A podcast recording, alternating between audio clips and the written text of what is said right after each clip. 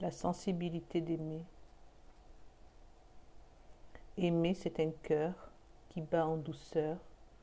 Aimer, c'est être patient, ne rien imposer, prendre son temps.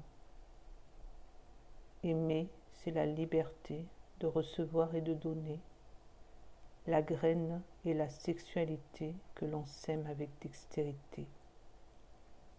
L'amour et la fleur que l'on cueille avec bonheur, le parfum et la compassion que l'on respire avec passion.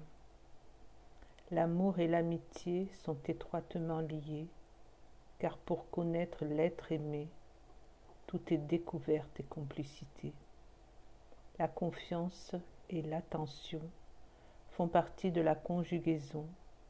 Le respect et la compréhension sont les mots-clés de la relation. Et pour terminer en beauté sur la sensibilité d'aimer, débute par un baiser, l'histoire peut commencer.